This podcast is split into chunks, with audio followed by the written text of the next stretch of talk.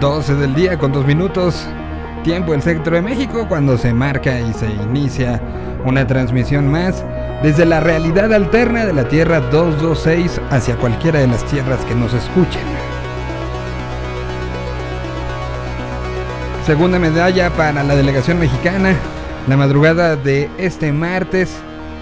La dupla de, de clavados de Alejandro Orozco y Gaby Agúndez ganaron, la, ganaron en, en- una competencia muy muy fuerte, muy reñida, el bronce. Por primera vez en la historia de los Juegos Olímpicos, o sea, desde que la, pues, tal cual, el taekwondo fue parte de los Juegos Olímpicos, primera vez que México no consigue medalla, una de las disciplinas que nos había dado mucho. Y bueno, pues eh, la, la reina de los Juegos Olímpicos, Simone eh, Biles, la, reina de la gimnasia, se retiró eh, de la final por equipos. Em, una situación que tiene que ver y, diciendo que había muchos, muchos fantasmas, muchos demonios que estaban en su cabeza.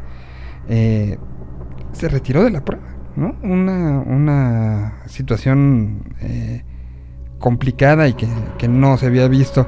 La selección mexicana de softball se despidió de Tokio en cuarto lugar en un partido muy apretado que se luchó hasta la última entrada, el último out, el último lanzamiento. Cayó con Canadá eh, 3 por 2. Un ah, partido muy cerrado, de mucho orgullo, de, mucha, de muchas ganas que tuvo el equipo mexicano. Y pues se despidieron de Tokio 2020 en el cuarto lugar. Muy bien por ellas. Lo hicieron creo que de manera maravillosa en esta, en esta jornada. Bueno, pues tendremos eh, y platicaremos de muchas cosas. Em, como escuchaban ahorita con Luisa, pues ya están eh, acudiéndose eh, las vacunas en diferentes partes de la Ciudad de México para el sector entre 18 y 29 años. Ayer platicamos de la lista de canciones que están poniendo. Espero que algunos ya ni se le están poniendo que ya está así de bueno, ya váyase usted para allá. Pues, canciones que nosotros sí les pondremos y que de aquí arrancamos martes ñoño. Tendremos a Pada, tendremos a nuestros expertos en videojuegos, tendremos muchas cosas, así que bienvenidos sean.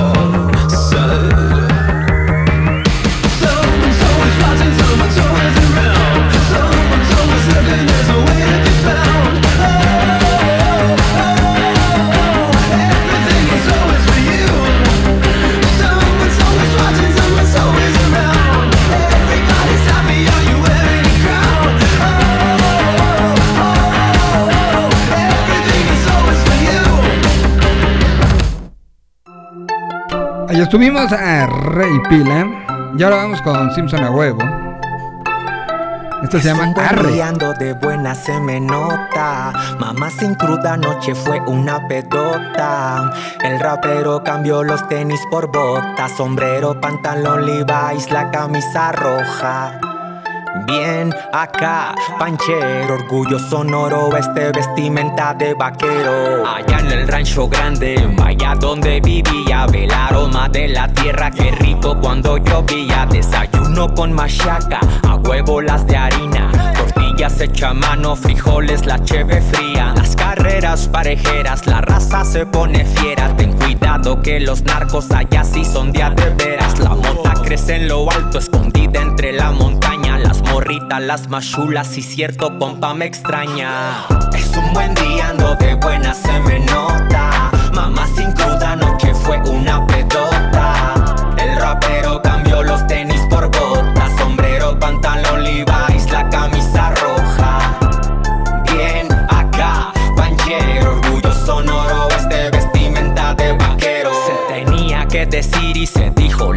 Rifa. Unos de asada pongo el patio sin cobrar una tarifa. Cuando gusten los invito, ponemos unos corridos. Una que otra rola buena, especial para los dolidos. Vamos a la playa, es tan corto con el mar de cortes sin pedos. En la troca del primo cabemos, hay dos, tres. Quema mucho el sol, no perdona, dígales que se lleven bloqueador. La hielera, oiga señor, disculpe, otra más de hielo, por favor. Más helada que allá afuera, ve está duro, ve calor. Es un buen día, ando de buena, se me nota. Mamá sin cruda, no que fue una pedota. El rapero cambió los tenis por botas. Sombrero, pantalón Levi's, la camisa roja. Bien acá, panchero, orgullo sonoro, este vestimenta de vaquero. Es un buen día, ando de buena, se me nota. Mamá sin cruda, no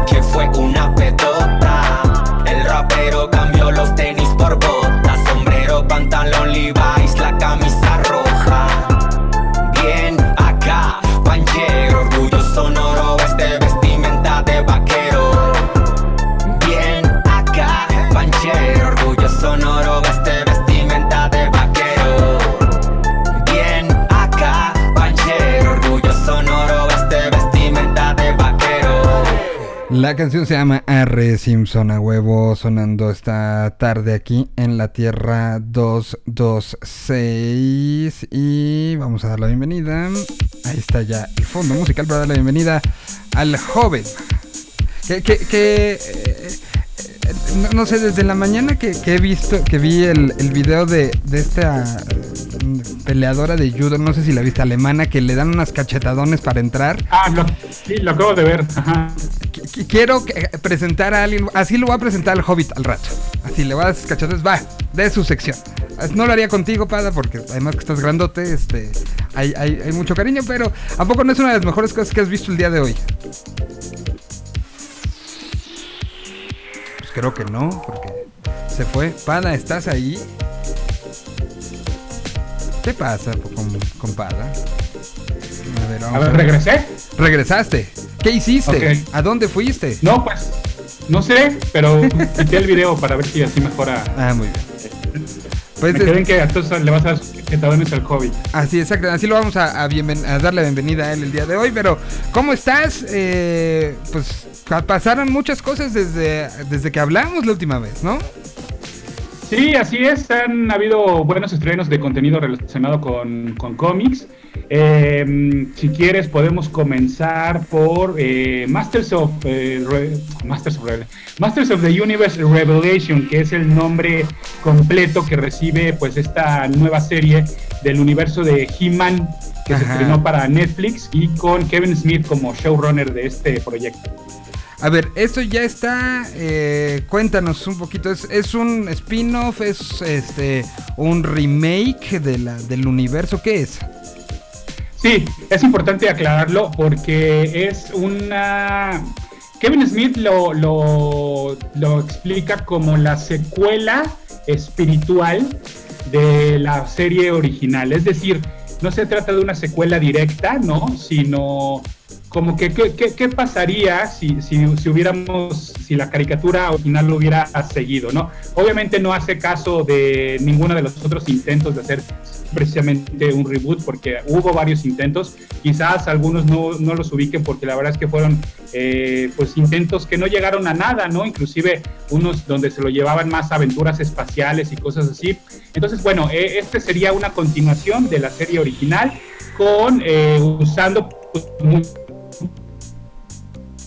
muchos de los personajes clásicos, por supuesto, ¿no? Entonces son cinco episodios bien cortitos, pruebas olímpicas, participación de las mexicanas y este y esta nueva caricatura. Pues yo le- ayer de toda la noche e inclusive también me aventé un especial que se llama Masters of the Universe Revelation, Revelations, que es, ya sabes, estos detrás de cámaras que de repente pone Netflix, eh, especiales con los creadores, con los, con los actores de doblaje y demás. Eh, la verdad es que una curiosidad, no, no pasa nada si no lo ven, también es un episodio de 20 minutitos. El, el episodio más largo de Masters of the Universe dura 27 minutos, entonces digo, te la puedes echar en una sola noche este, medio maratónica. Eh, eh, y ahora, para los que crecimos con la, la- original, le hace justicia. Vamos a, pedir los chistes malos de Skeletor. ¿Qué, qué- qué- qué- qué- qué pasa con, con- con esta nueva versión para el que ya trae? O sea, veo que para el que trae como de entrada este universo puede ser muy atractivo, pero para quienes ya traemos el chip y recordamos a Sorceress, recordamos eh, eh, pues un poco lo que era estas esta, esta parte que el doblaje también lo hizo mágico, ¿no? Este el doblaje de de, de, de Skeletor, a mencionar el, doblaje de, de- del gatito cuando cuando eh, estaban de, como Adam y, y, gatito este verde, o sea, toda esa parte cómo cómo se llevó a, a nuestros días. Sí, eh, sí hay humor, sí, sí es cierto, pero afortunadamente no todos son tontos, ¿no? O sea, sí, eh, este, porque creo que era algo muy característico de las caricaturas de aquella época. Recordemos también a los Thundercats, ¿no? Recordemos todos estos ejemplos Ajá. donde de repente todos eran, y sobre todo los villanos, ¿no? Los villanos eran como realmente estúpidos, ¿no? Entonces, aquí no, no, no necesariamente te digo, si hay humor, Orco sí es, sí, así, a Orco siempre le fallan los trucos de magia, ¿no? Eh, pero sin embargo, creo que sí le, le dieron una profundidad a cada uno de, lo- de los, de los personajes, ¿no? Eh, no quiero spoilerear mucho, pero hay un personaje que se lleva la serie, literal, eh, y eso, y eso creo que es lo que más sorprende, que dices, órale, eh, esto está raro, esto no me lo esperaba, pero se ve que a Kevin Smith le dieron mucha libertad de, ¿sabes qué? La quiero llevar por acá. O sea, no quiero que sea la aventura de un episodio y el mensaje final, ¿no? Eh, al terminar cada episodio. Quiero llevarla por acá, quiero llevarla a que, te- que los episodios continúen, ¿no? O sea, donde, donde nos quedamos en el episodio anterior, el siguiente, este, pues sí tenga una continuidad, cosa que no ocurría en la serie original, ¿no? En la serie original eran capítulos que la aventura eh, comenzaba y terminaba en ese episodio sin una evolución de los personajes, Ajá. ¿no? Es decir, no veías de, ah, ahora ya los dejaron en esta trampa, ¿qué irá a pasar? O, ah, ya le mocharon el brazo a este personaje. No, no, esto, no, los personajes siempre terminaban en el mismo lugar. Aquí no, aquí hay una evolución de los personajes, como debería de ser una serie, obviamente, pues para estos tiempos, ¿no? Para que llamen la atención. Va a costar trabajo, si vas a decir, ay, güey, no sé a dónde va esto, y no sé, o sea, lo que te puedo decir, y a la gente que nos escucha, es que nosotros la tenemos bien identificada como la, la serie original como He-Man y los amos del universo. Ajá. Bueno, existe una razón por la cual eh, se llame Amos del Universo y le quitamos el He-Man, ¿sabes? Y ahí se los voy a dejar. Ah, ya quiero verla. Sí, sí, sí, y, y- y de- desde el episodio 1 se van a enterar porque, a qué me refiero con esto, pero te digo, no, no quiero spoilerar, spoilerarlos. Eh, en el doblaje hay un gran elenco y lo hacen bastante bien. En el, el lenguaje original, obviamente. No sé qué tantas voces, o si hayan recuperado voces de lo- del doblaje en español eh, latinoamericano, ¿no? O, o mexicano, por lo menos. Pero sí hay grandes voces y que lo hacen muy bien. De entrada tenemos, pues bueno, a Mark Hamill como Skeletor, que lo, lo hace muy bien, digo, eh, sabemos que lo, que lo puede hacer y que ha hecho doblaje Mark Hamill, lo ha hecho muy bien, y sobre todo uno de los personajes principales a los cuales se ha enfocado ha sido al Joker, ¿no? En diferentes versiones, tanto en videojuegos como en caricaturas. Uno pensaría que a lo mejor, pues, eh, Skeletor sonaría a Joker y no, creo que sí eh, logra hacer una gran diferencia de, de cada uno de estos villanos. Claro, le ayuda también, obviamente, me imagino que le pusieron varios procesos y varios efectos para que se dif- diferenciara este, aún más, ¿no? Pero lo hace muy bien Mark Hamill. Eh, mencionar a Sarah Michelle Gellar como Tila, eh, mencionar Ah, a, um, Kevin Conroy como Merman. Kevin Conroy también hizo la voz de varias eh, versiones de Batman para videojuegos, para, eh, para caricaturas. Un dato curioso, una historia curioso es que Alan Oppenheimer aquí hace la voz de Mossman, este mm, eh, héroe que a lo mejor recordarás estaba lleno como de fango, ¿no? Ujú. que, que hasta, el, hasta el juguete era como de peluchito, ¿no? Como, como que traía peluchito. Bueno, pues Alan Oppenheimer fue eh, la voz original de Skeletor. Entonces, eh, pues bueno, está padre esa historia que le, haya- le hayan llamado. Ahora, decirle, oiga, lo queremos, ¿no? Para respetar su carrera, pero no lo queremos como Skeletor, sino que lo queremos que aparezca como otro personaje. Entonces, ese, ese detallito está lindo.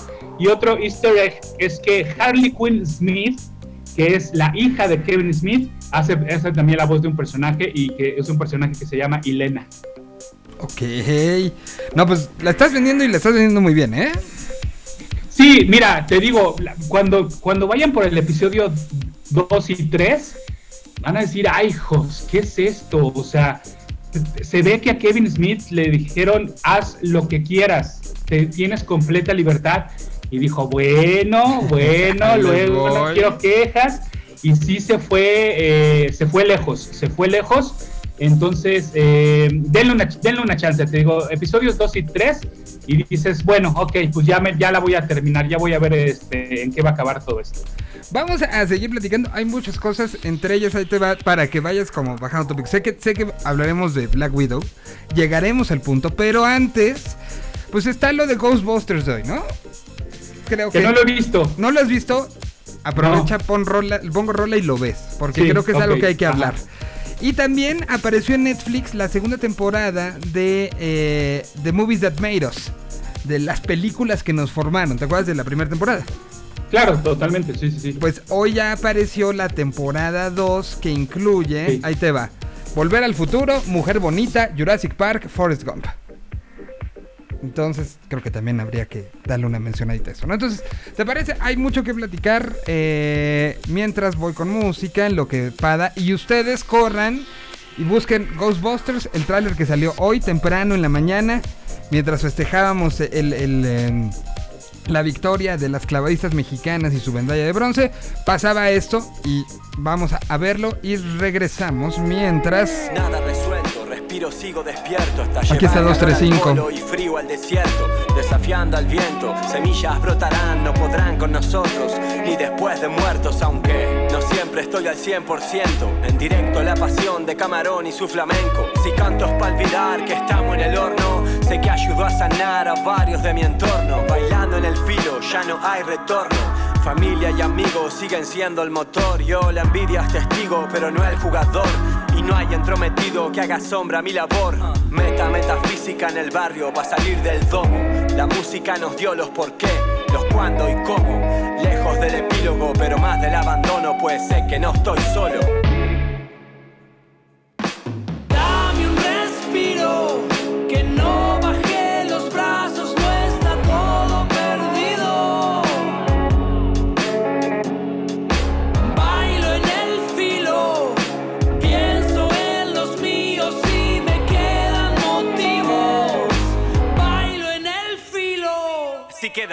Hoy sé que días grises pasarán. Alteraré mi plan las veces que sea necesario por el pan. Y aunque algunos digan lo contrario, sé que a mí les represento cuando piso al escenario. En tiempos extraños, proyecto y añoro.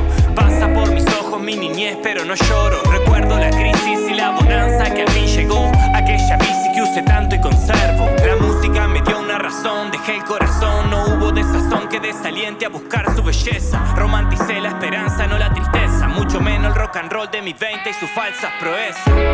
Violencia en cada mesa servida. Alarmismo para las masas, promesas de paz incumplidas. ¿Qué hacemos con esta comida? Ante el miedo pongo el pecho, sé que el tiempo pone todo en su lugar.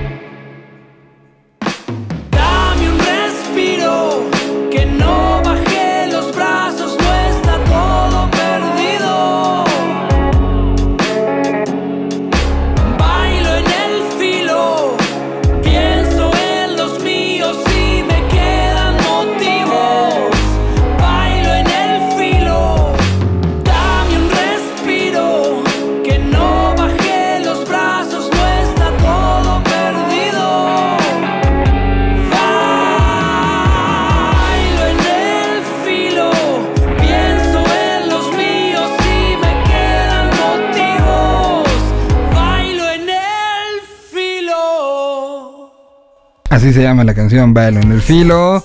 Es 235 sonando esta tarde aquí a través de la Tierra 226. Eh, be- be- me llegó un mensaje de que alguien no podía escuchar. Yo, yo estaba monitoreando y lo escucho bien. Si alguien tiene, eh, creo que ya debe estar ahí sonando. Revisé todo y todo debe estar sonando. Pada, ¿ya lo pudiste ver?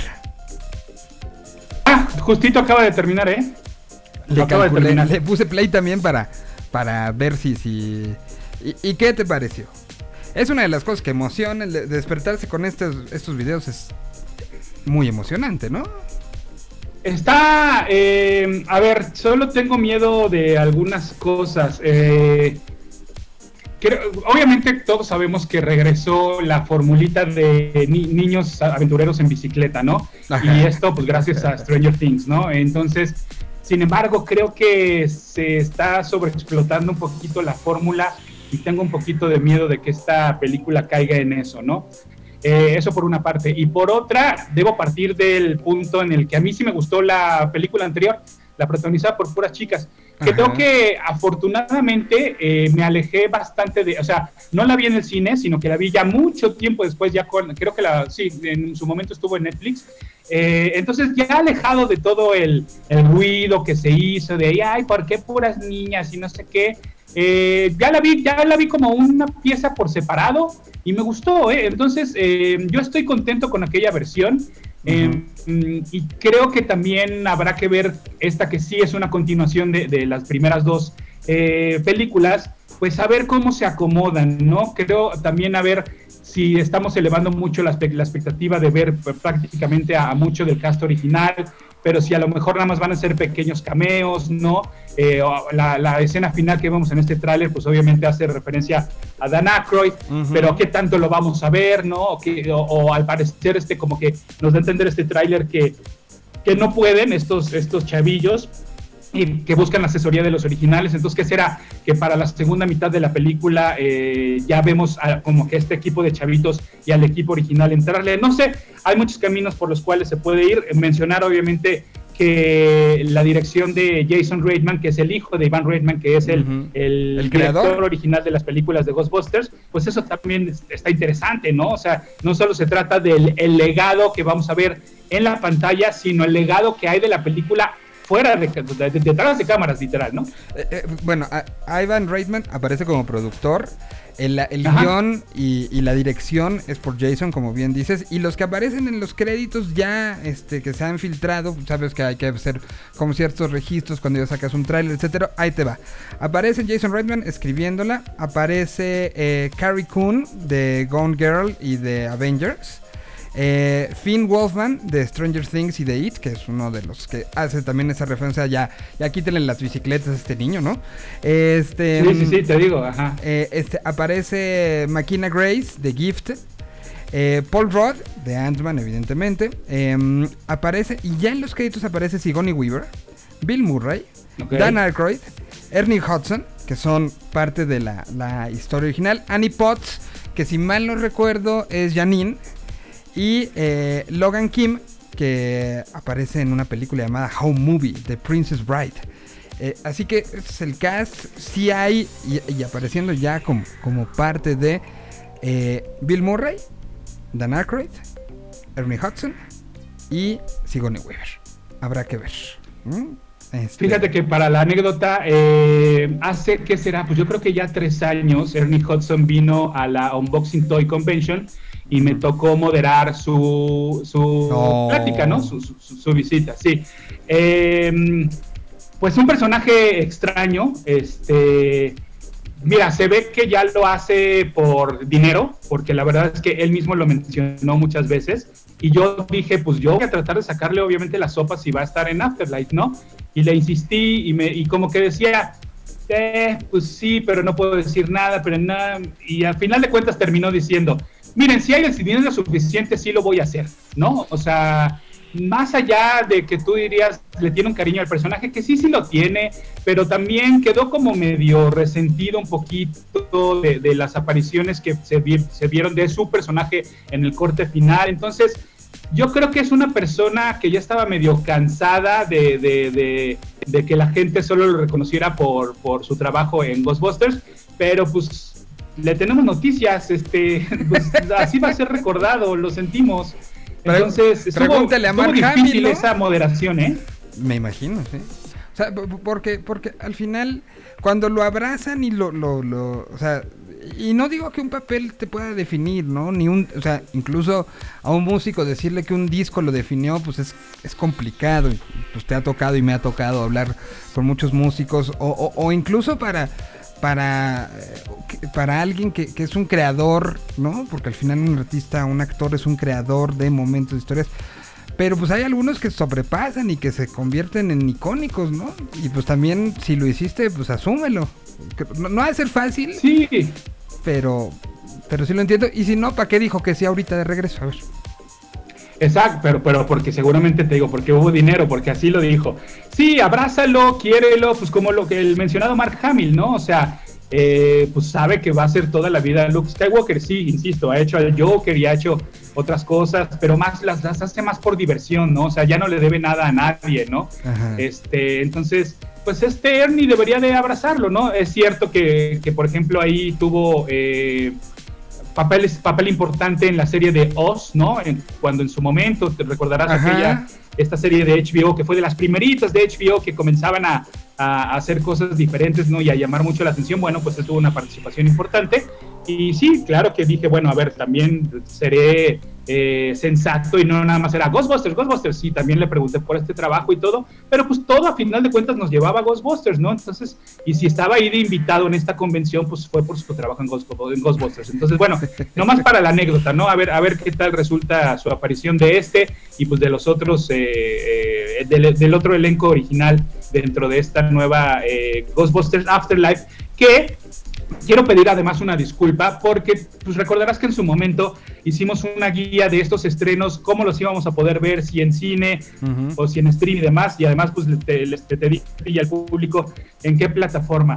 La verdad es que eh, muchas cosas no se están cumpliendo y sobre ¿no? todo en México y me parece un poquito preocupante, ¿no? Porque pareciera ser que nos están jalando a que vayamos al cine, a que vayamos al cine, a que vayamos al cine, cuando pues no, otra vez la situación no está para ir al cine, ¿no? O por lo menos es lo que yo pienso y, y así lo considero yo. Cada quien obviamente tiene su, propia decisión. Los que ya están vacunados, los que no, los que llevan primera dosis, yo solo llevo primera dosis, este, etcétera, ¿no? Entonces, desafortunadamente, pues no les puedo platicar de un Snake Eyes cuando se esperaba, ¿no? Que obviamente se, estrenara. También en, en, en stream. De Space Jam no la he visto porque igual supuestamente iba en simultáneo con HBO Max y no es Y cierto, no. ¿no? Insisto, por lo menos aquí en Latinoamérica. Entonces, pues perdón, ¿no? Pero este, pero pues ese tipo de, de, de esas reseñas, pues yo todavía no se las puedo dar y, y yo pensé que estas eh, se iban a cumplir estos eh, anuncios que se habían dicho de que si iba simultáneo en stream o si iba 15 días después, ¿no? Pues mucho de lo que platicamos en aquella ocasión, pero aquí en México no está ocurriendo, entonces pues bueno, qué, qué feo, ¿no? Que no nos estén dando esa opción. No, eh, eh, y, y justo era una de las cosas que te iba a, a- a comentar, ¿no? Pues se ha tenido que hacer estos ajustes. Se ve un, un interés por parte de las distribuidoras muy fuerte, un, un impulso muy fuerte. Lo entiendo porque pues también son cuantos miles de, de empleos. Pero como bien dices, o sea, ahorita yo también Face Jam, o sea, a lo, lo, lo sumo puede ser en, en autoconcierto, en, en au- oh, iba a decir autoconcierto, ¿no? En autocinema, ¿no? Pero que tampoco claro. está como tan fácil de, conseguir este que esté y que los horarios y, y todo. Igual igual este Black Widow tampoco la he visto. Hoy hoy que se anunció por parte de, de Disney lo que viene para agosto ya vi que como finales de agosto va a salir y, y, pues, mi mente fue como de pues esperar no Sí, eh, bueno, y que Black Widow sí es una de las que está disponible, claro, pero con el Premier. Access que te cuesta 300 pesos, ¿no? Que dices, bueno, por lo menos ya, ya tengo esa opción, ya, ya yo consideraré si la pago o no.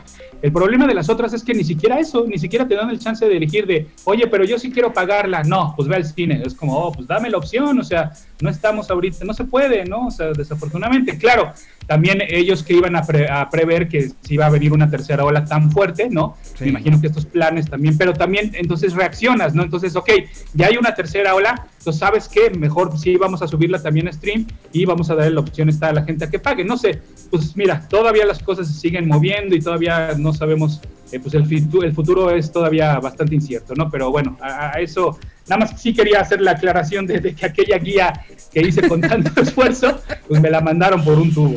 Bueno, este, la de Ghostbusters sale eh, solamente Ah, anunciada como Es que solo en cines, ¿no? Ajá, justo eso, por eso quería tocar el tema, porque eh, pues decía que solo cines, ¿no? Por el momento, entonces, este, quién Ujú. sabe qué vaya a pasar acá en, en Latinoamérica y en México específicamente. Que es Sony. Y está anunciada para noviembre, para el fin de semana de Día de Gracias. Entonces habrá que esperar este a ver qué, qué sucede y cuándo sucede, ¿no? Bueno, este voy con canción para que ahora sí ya entremos en, la- en el siguiente tema. Bueno, si, si son eh, eh, entusiastas de justamente de Ghostbusters, bueno, aparece en la temporada 1 de esto de este, Movies That Made Us, está eh, justamente el capítulo 4. Eh, está, habla de la historia de los cazafantasmas y cómo fue escrito el guion y cómo se sumaron, este, cómo fue todo el asunto con, con, eh, la, la relación con, los eh, estudios. Es, es muy bueno, muy bueno ese capítulo. Que primer temporada son este Baile Caliente, Mi Pobre Angelito, Los Cazafantasmas y Duro de Matar. Y hoy se ha, hoy salió la segunda temporada que trae Volver al Futuro, Mujer Bonita, Parque Jurásico y Forrest Gump. Creo que sí es una de esas series que hay que ver. Cada episodio dura cuarenta y tantos minutos. Entonces pueden eh, emocionarse más por lo, por lo que salió hoy de Ghostbusters. Viendo ese, ese capítulo que dura apenas 42 minutos. ¿Sí, sí lo viste tú? Sí, la primera temporada sí la vi completa, este, la segunda temporada todavía no he visto nada y tampoco vi eh, dos especiales, dos una mini temporadita que salió en Navidad que tra- eh, se llama The Holiday Movies That Made Us y que hablan de Elf, que de hecho Elf no, es una película que nunca he visto, está protagonizada por, ah, se me acaba de ir el nombre de este altote, este... Es este. Caray. ay, Will Ferrell, Will Ferrell. ajá.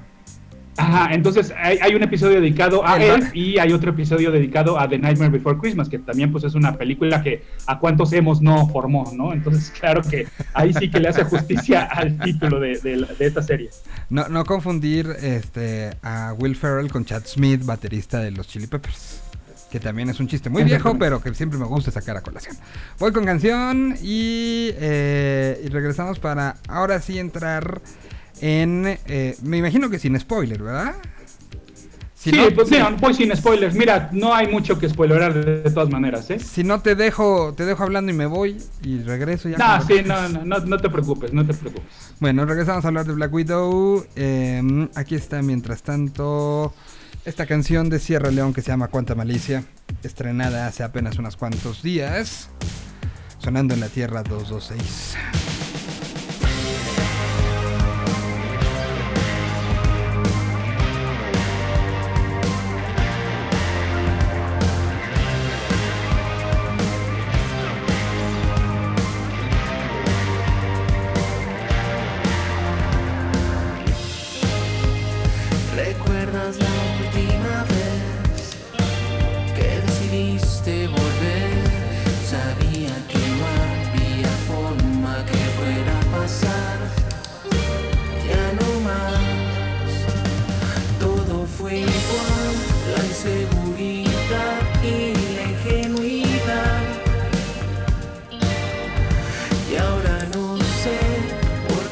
Estás aquí, qué quieres de mí. Déjame, déjame, déjame vivir en paz. Todo marcha bien y ahora decide regresar. Déjame, déjame, déjame, mira qué casualidad. Estoy seguro que solo quieres volverme a enfermar.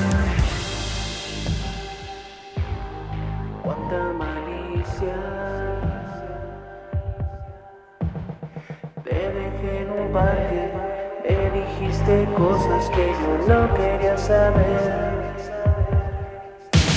Todo fue igual, la inseguridad y la ingenuidad. Y ahora no sé por qué estás aquí, qué quieres de. Déjame, déjame, déjame vivir en paz. Todo marcha bien y ahora decide regresar. Déjame, déjame, déjame, mira qué casualidad. Estoy seguro que solo quieres volverme a enfermar.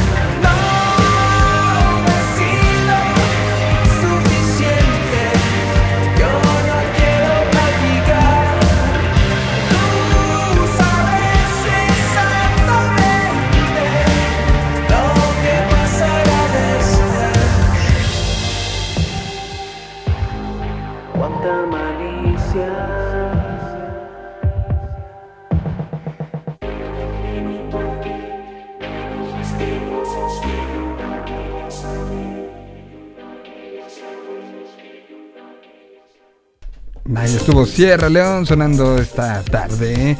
Y ahora sí, vas. Eh, eh, en las semanas que estamos justo previas a lo de Warif, que este, pues que estamos ya en espera. Sale el 11, ¿no? Que- Quedamos que 11 de agosto, ¿verdad? Sí. Ajá. Sí, sí, sí. Entonces, bueno, pues previo a eso, lo que nos presentó Disney fue esta película que, que, que es parte como de, de este nuevo momento, ¿no? Si está, si está, este, ¿en qué, en qué línea temporal está? Cuéntanos un poquito de eso, sin, sin spoilers, Sí. por favor. No, sí, sin spoilers, eh, Black Widow se muere. Entonces, no es spoilers, ¿ok? ¿A qué voy? A que no es de que, ay, voy a ver la de Black Widow para ver cómo revive. No, no, no, esta es una precuela que se ubica antes de Avengers Infinity War, es decir, ustedes recordarán que es cuando eh, Black Widow, eh, Capitán América y demás están prófugos de la justicia, precisamente por los eventos que ocurren en Civil War. Entonces, esta aventura ocurre, eh, te digo, a- eh, antes de Avengers Infinity War y después de Captain America Civil War. ¿ok? Entonces, no es que Black Widow reviva, Black Widow sigue muerta, esta es una precuela, ¿ok? Ok, primera situación, no, no. Es que, es que bueno, también ya en el universo Marvel uno no sabe, de una u otra manera, eh, pues poco pasó con Loki, ¿no? Entonces había como la idea de, bueno, ¿qué, qué pasa? Ahí ya entendimos que fue una situación temporal, una situación de, de- del asunto, pero a ver, échese su, su reseña de Black Widow, por favor. Pues mira, pobre película. Pobre película eh, por varias cosas. ¿Por Eh, se retrasó, la movieron, que si en cines, de lo que hablábamos hace rato, ¿no? Que si no, que mejor la aguantamos, que no sabes qué, ya, donde sea, pero que salga. Este. eh, entonces, creo que yo no soy, por ejemplo, en los cómics pasa mucho, ¿no? De que cuando eh, he platicado mucho, por ejemplo, con gente como Humberto Ramos, que es este dibujante mexicano súper exitoso de, Marvel, y entonces él platica cómo en los cómics, eh, una, puedes, puede que no seas muy buen dibujante, pero si entregas a tiempo, te van a contratar. Porque sí es bien importante entregar a tiempo. ¿Y a qué voy con todo esto? Que si en los cómics eh, un cómic se retrasa y tú ya lo estás esperando, que sale la tercera semana de cada mes, pero se retrasa y por algo ese mes no hubo el, número 4, que era el que tú estabas esperando, sí afecta al interés de la gente, sí como que dice, ay, bueno, pues ya no salió, entonces mejor me voy a comprar este. Creo que esto también le está pasando a Black Widow, que a la gente no le está interesando Black Widow justamente por tanto retraso y sobre todo además sabiendo que no es una película que va a ser importante, que nos va a llevar a otra cosa, entonces, sino que nada más es un episodio autocontenido prácticamente, pues creo que por eso le está yendo, la gente no está hablando de Black Widow, esa es la realidad. Eso por una parte. Por otra, al final hay una muy buena secuencia de acción, sí, la verdad es que sí está, pero Miguel, no sabes de repente los efectos especiales tan feos, tan feos que se ven de de, Wow. de, ¿De- de Marvel de telenovela de Juan Osorio, te lo juro, te lo juro. Así de, de- de- de la muerte en 20 minutos. Pues, de explosiones donde el fuego, ya sabes, se ve casi casi como si lo hubieran hecho con un papel, este, este papel de, extraño, con no sé cómo se llama ese papel. Algunos, porque, porque los, la estaba viendo con mi novia y, los dos dijimos, oye, qué feo se ve, ese, se, se ve casi casi el green screen detrás, ¿no?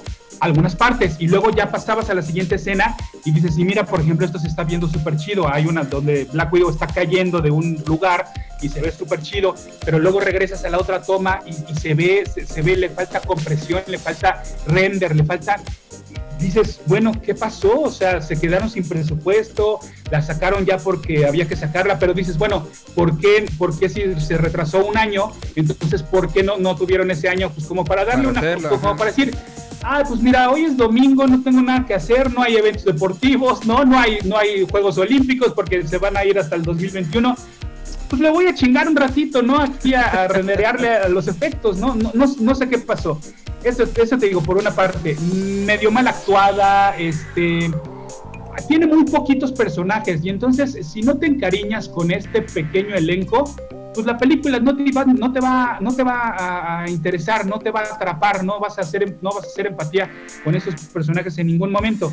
Eh, sí que Red Guardian lo hace bien, ¿no? Y que además, hablando, mira, justamente de actores que, se, extraen de, Stranger Things y que ahora se los llevaron a, al cine, como es el caso, pues, de este, de este actor que, que, que, es David Harbour y que interpreta al sheriff en Stranger Things, aquí uh -huh. hace el papel de Red Guardian y que tuvo un Hellboy horrible, ¿no? Pero este papel que hace aquí Black Widow afortunadamente nos hace olvidarnos de, de, de su intento de hacer a Hellboy.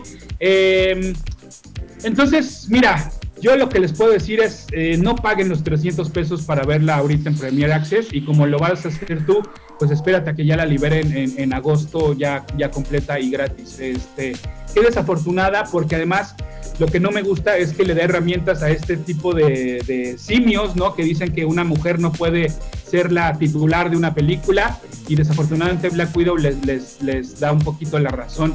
Pero no por ella, es, es el conjunto de todo. De verdad, qué mala suerte, qué mal ángel trae Black Widow, desafortunadamente. Híjole, o sea, sí, sí es como lo más desafortunado de Marvel entonces, de, de esta nueva etapa de Marvel Studios. Sí, totalmente. Eh, te digo, desafortunadamente no, no, se alcanzó a acomodar bien, ¿no? O sea, este surge en un momento desafortunado pues, pa, para todo por lo, que, por, lo, por lo que ya hemos platicado. Y por lo que tengo entendido es la salida de Scarlett Johansson del universo, ¿no? Entonces... Supongo que sí, totalmente. Pues qué este... mal que se despida así, ¿no? Sí, eh, hay una escena post créditos uh -huh. para que la, la aguanten. Es una escena post créditos que se liga con poquito, poquito, pero sí tiene que ver con Falcon and the Winter Soldier. Ok. Y eh, se liga con, o sea, ya te deja todo listo para que de ahí, si no la tienen fresca, se vaya precisamente a Avengers Infinity War. Ok. Ok. Uh -huh. Eh, bueno, no es spoiler, este, recordarás que el look que tiene Black Widow en Avengers Infinity War pues es completamente diferente al que venía manejando. Uh -huh.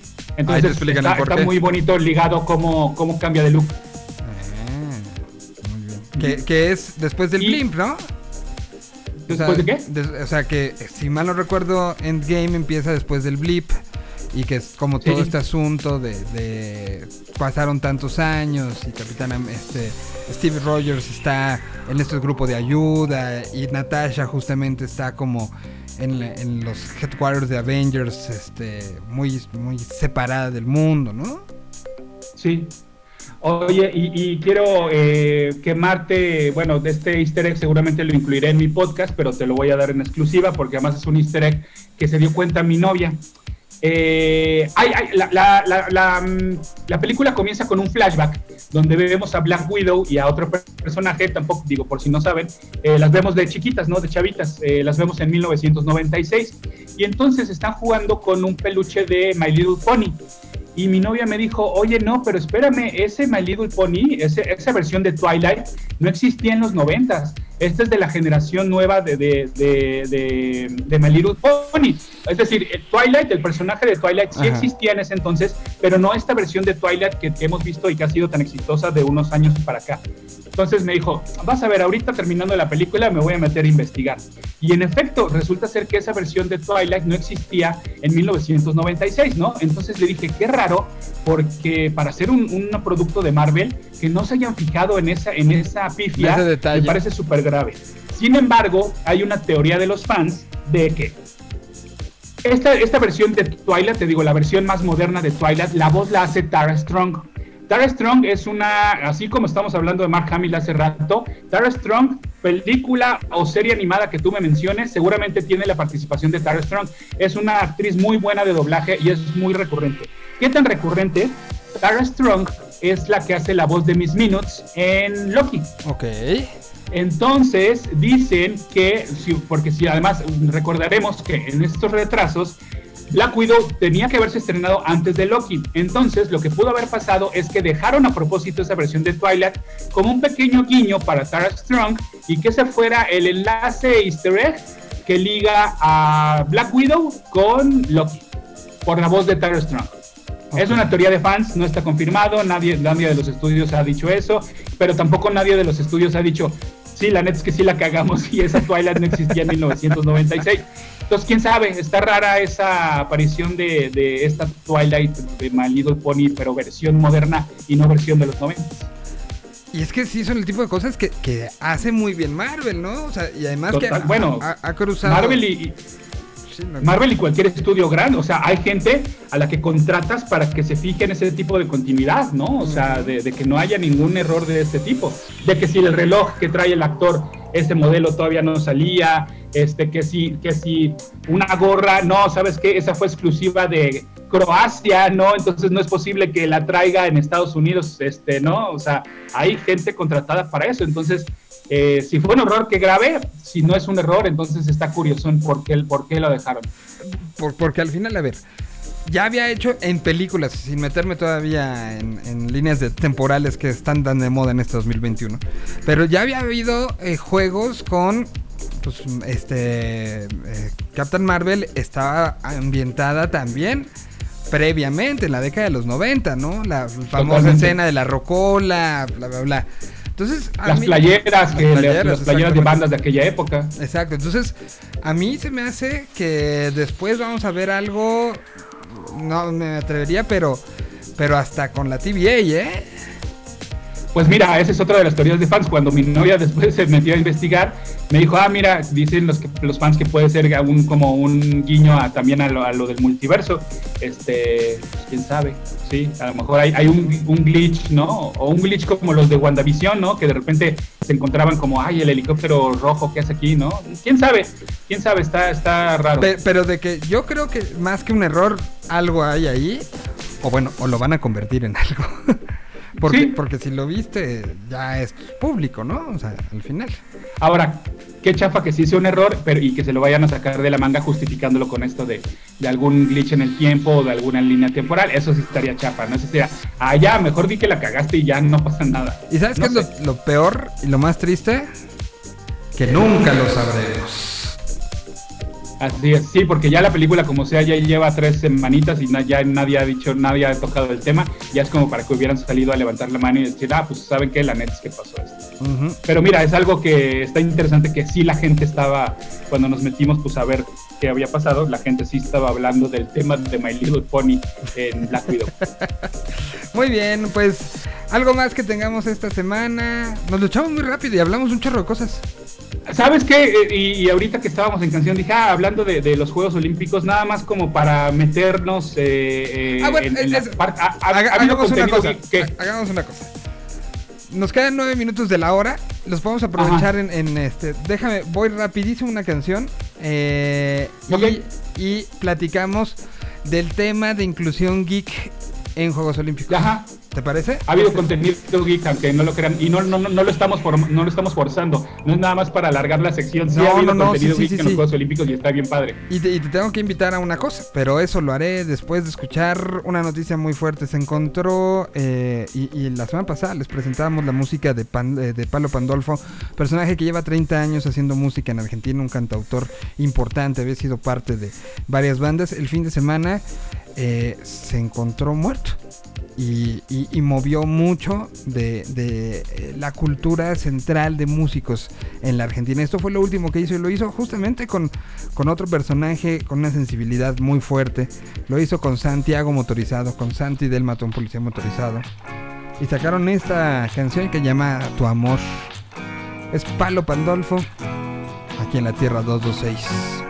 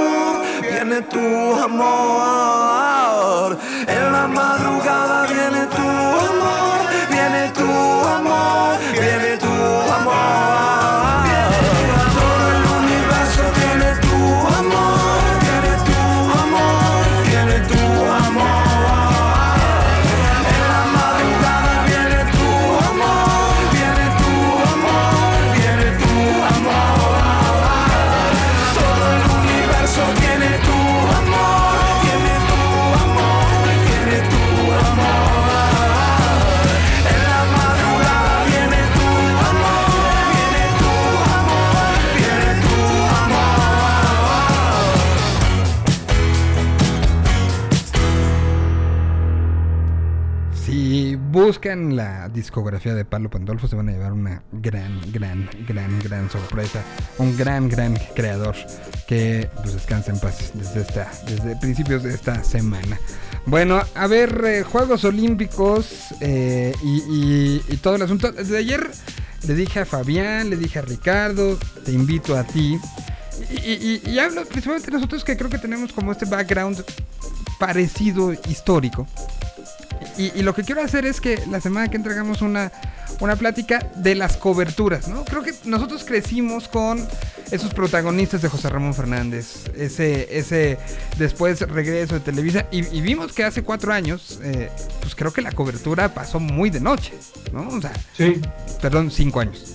Eh, eh, entonces, me gustaría que platicáramos de cómo lo están haciendo, porque ahora hay un tercer jugador en teleabierta, que es Imagen, que tú y yo tenemos una historia con, Imagen y vimos nacer el canal, ¿no? Incluso Josefa, que hoy es una de las principales narradoras, tenía participa en un programa conmigo, Veraza también, o sea, hay, como, mucho. Entonces, me gustaría que, nos tomamos esta semana para analizar lo que está haciendo Televisa, lo que está haciendo Televisión Azteca, lo que está haciendo Imagen, y, un poco lo pongamos en, en contexto, porque creo que a diferencia de lo que pasó en Brasil, es una, una este, a lo mejor es una visión muy personal, pero creo que hoy estamos mucho más adentrados, y esto tiene que ver con todavía la influencia que tiene el medio masivo de comunicación.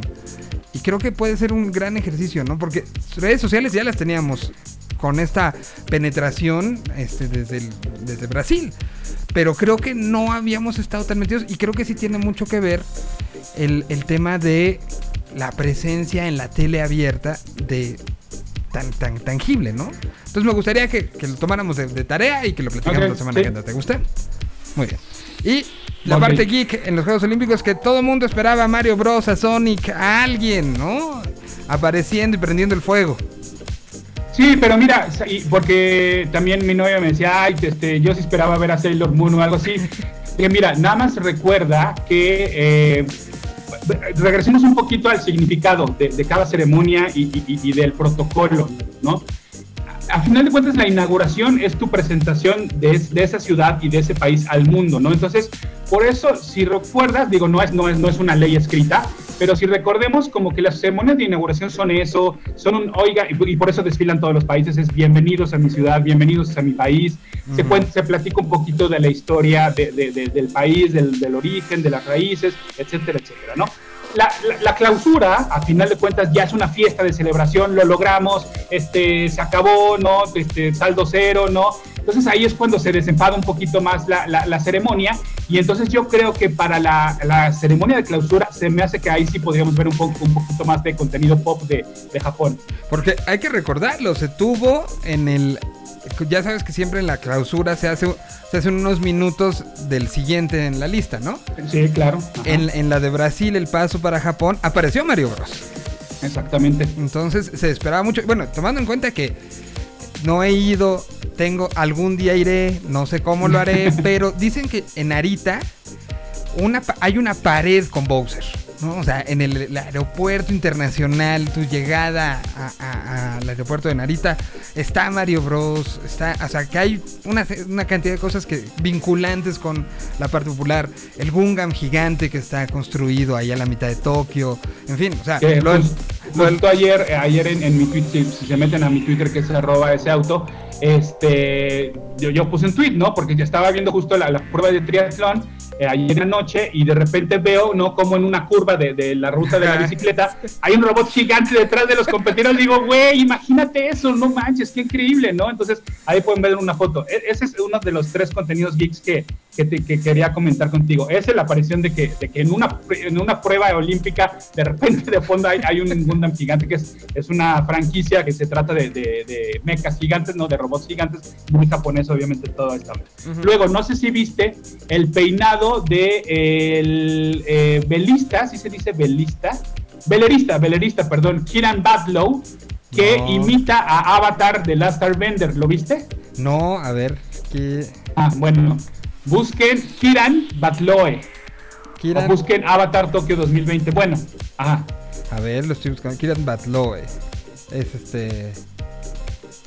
Y, pero no. Él trae el peinado de esta flecha azul, Ajá. ¿no? Que apunta hacia ah, la cara ya lo vi, sí. de, de Avatar, De Avatar de ajá. Dr. Bender.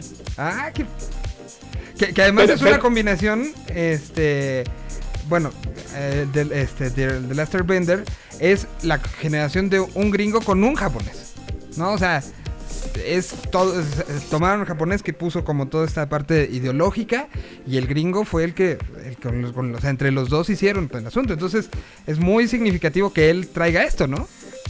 No, y además al ser velerista, porque sus palabras son, este corte de pelo es un homenaje al único y verdadero maestro del aire. Espero su espíritu me dé el poder para navegar mejor esta semana. Un día sueño con convertirme yo mismo en un maestro del viento, un verdadero maestro del aire. Qué bonito, ¿no? ¿Y ganó?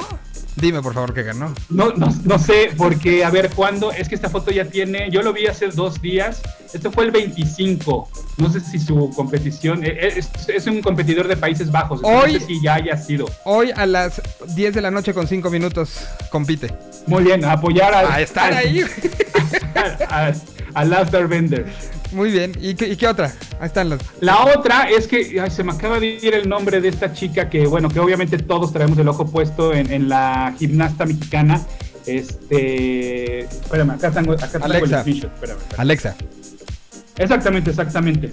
Bueno, pues no sé si se fijaron, eh, si ya vieron alguna de sus, de sus eh, competiciones. Ah, Y lo de la música. Sí, sí, sí. La música, ajá. Eh, la música fue de Demon Slayer, de la película de Demon Slayer. Y eh, ella también le confirmó a Alberto Lati, que también, bueno, hab- hab- hablaremos seguramente la en este especial que quieres de Alberto Lati y de, del Sí, es genio que es Alberto Lati. Ha- Hablé con, el, con Lati, le escribí después de que fue tendencia el fin de semana y ya se comprometió a que una vez que pase todos los Juegos Olímpicos y que descanse una semana, vamos a platicar en este programa las dos horas. Te invito a que platiquemos con, con él, porque Va, sí es un tipo fuera de este mundo. Este, y ya quedó confirmado. Bueno, que pues, lo haremos. pues, pues a Alexa le, le confesó a Alberto Lati, y así lo explica él en un tweet. Sobre la canción elegida, Alexa Moreno me explica. Me encanta Demon Slayer, yo necesito esa música para poderme aventar las acrobacias, me motiva. También me gustan My Hero Academia, Full Metal Alchemist, mucho manga. En Japón estoy en mi mero mole. Y luego Alexa Moreno le da refil manual y, eh, y- y pone ella. Sí, confirmo, confirmamos de que sí es cierto que, que es súper fan del, del, del manga y del anime. Entonces, mira, ahí también no solo a través de México, sino también, pues bueno, ya me imagino lo, lo que ha de estar de emocionada de, de, to- de todo el apoyo que ha recibido este comercial de, eh, digamos, la marca de Toyota, que es súper emotivo, donde Ay, ella es no, la sí, sí. protagonista, este... No, y además, qué- entonces no qué- viste lo de- no- chinita. ¿No viste lo que pasó después? Samuel Kim, en su cuenta de Twitter, Samuel Kim Music, puso. eh, so this amazing gymnastic used my cover of Demon Slayer Senju. O sea que es el cover que hizo diciendo gracias. Y ella, como que dijo, o sea, porque aparte el que hizo el cover que ella usa para, para su prueba, lo puso, se hizo, se hizo viral por parte de él y ella todavía, o sea, ha sido un- unos juegos de, de- de muy, muy netos, ¿no? Creo que ciertamente las redes sociales han acercado de una manera muy diferente. Ayer veía yo este TikTok en la noche, unos, o sea, me, puse a ver como puras cosas que con de, de olímpicos. Ya ha habido un acercamiento tan tan humano, creo. O sea, el, el- creo que hoy, sin tanto despliegue de, de medios de comunicación por lo mismo, nos ha dado una visión muy diferente. Pues lo, lo que salió en todos los medios, ¿no? Cuando llegó la, la medalla de bronce que habían tomado el tiro con arco y el, la medalla está en mi departamento, que, que fue subido justamente a una cuenta de TikTok de uno de los atletas mexicanos. O sea, sí se ha convertido en un sustituto de la humanidad de todo esto que tan necesaria es en estos momentos, ¿no? Sí, no, no, ya, ya por último, ya para cerrar, porque siempre me cuelgo más con los chicos de videojuegos, este, no, no sé, no porque miren, a mí siempre me pasa, siempre me pasa, eh, hablando justamente de la ceremonia de clausura, que es tan emotiva y, y- y estos eh, recaps que hacen tan emotivos, ¿no? Tan, tan, tan tradicionales, ¿no? De, de, de Fighters y TV Azteca y, y todo eso, tan, tan de color, ¿no? El, el llamado reportaje de color y estos Ajá. recaps y demás, este, siempre me quedo con esa sensación de chale, me hubiera gustado ver más, ¿no? Entonces, no quiero que este, en esta ocasión me pase y sí estoy tratando de consumir, pues por lo menos en la noche, el mayor contenido de, de pruebas, así sea cualquier prueba, ¿sabes? Bueno, lo que pasó también con esta chica skater, ¿no? Este, Sí, no. Y ya te digo, ya nos, nos vamos a clavar demasiado pero este, esta chica skater, do- donde hay un video viral de ella este, eh, haciendo patineta vestida de hada, ¿no? Este, y bueno, que ahora, ¿no? años después, con- que compite, ¿no? Ahora que esta es una prueba olímpica ya oficial. Este, bueno, en fin, este, vean, vean Juegos Olímpicos, porque de verdad se van a quedar con una sensación súper agradable. Y, y para reflexionar, como tú dices, en estos tiempos me parece que nos viene como una lección durísima, ¿no? De, de- de lo que hemos vivido. Si, si les eh, cuesta trabajo lo de la noche, porque sabemos que pues uno, uno tiene cosas que hacer, ¿verdad? Pero a lo largo del día hay cuatro canales dentro del YouTube de marca Claro que ustedes se pueden meter y ahí está, dice canal 1, canal 2, canal 3. Puedes eh, preseleccionar el, por ejemplo, de hoy hay competencia de arco. Ah, me avisas, pone un reminder. Pero también los cuatro canales están este, puestos para que tú, o sea, son como mix, un mix, ¿no? Eh, de, de- así como en los festivales está el, el canal que tienes dos canales y estás brincando de un escenario a otro. Aquí estás brincando de, can- de competencia en competencia, entonces puedes echarte la programación de los cuatro durante todo el día. Ponlo en una pantalla que esté en tu casa, que seguramente hay una de que fondo. dejarlo de fondo y, y, ah, yo justo antes de que empezáramos estaba viendo el surf, ¿no? Y la, la final de surf femenil donde hoy no, no hubo olas en, en- en Japón, pese a que hay un posible tifón, hoy no hubo olas. Y entonces acabó siendo una competencia bien complicada para las surfistas. Pero pónganlo, hagan ese ejercicio, pónganlo. Mañana a 6, de la mañana eh, la selección mexicana de fútbol eh, va por, por pasar eh, después de la derrota con Japón. Entonces ah, todavía nos queda un tiempo bonito de, de esto. Como dice Pada, aprovechenlo porque luego uno le da coraje. Ah, no vi eso, ¿no? Bueno. Sí. Pues yo te agradezco mucho, Bueno. mi querido Padita. Nos escuchamos la semana que entra. Y este un abrazo, Twitter y todo lo demás. En Twitter estoy como arroba ese auto para que ustedes sigan ese auto y en Instagram estoy como el Insta de Pada, así todo seguidito, el Insta de Pada y bueno, pues ahí pueden checar un poco del contenido que hago este, mientras estoy fuera de la Tierra 226. Bueno, pues eh, a continuación vamos a ir con Dexter y un sujeto que, por eso lo quería yo este, cachetear como, como el video del, de la alemana, porque, a ver, e- en un día, y lo, lo posté hoy, por eso me enteré, no pudo sacar su, visa- su, renovación de pasaporte, no pudo sacar la cita, no pudo registrarse para la vacuna y no pudo hacer un TikTok todo el mismo día. Y es nuestro especialista en videojuegos, maldita sea. Este, unos minutos más el Hobbit. Gracias, Pada, te mando un abrazo. Y aquí está Betustamor, la mm, música nueva. El fin de semana ya tuvieron su primer show en Madrid después de año y medio. Y están anunciados para tocar el próximo 22 de junio. todas las piedras en el Wanda Metropolitano en-. Madrid. Y ahora tu cuerpo es patria, tengo aguijón y un buen enemigo. Es nuestro himno ahogado, rumor de sables que yo te canto.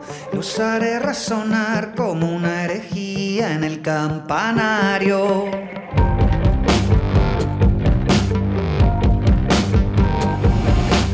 Sobre un cajón de pólvora duermo cerca de tu mirada. Y este olor a combate es la brisa fresca de tu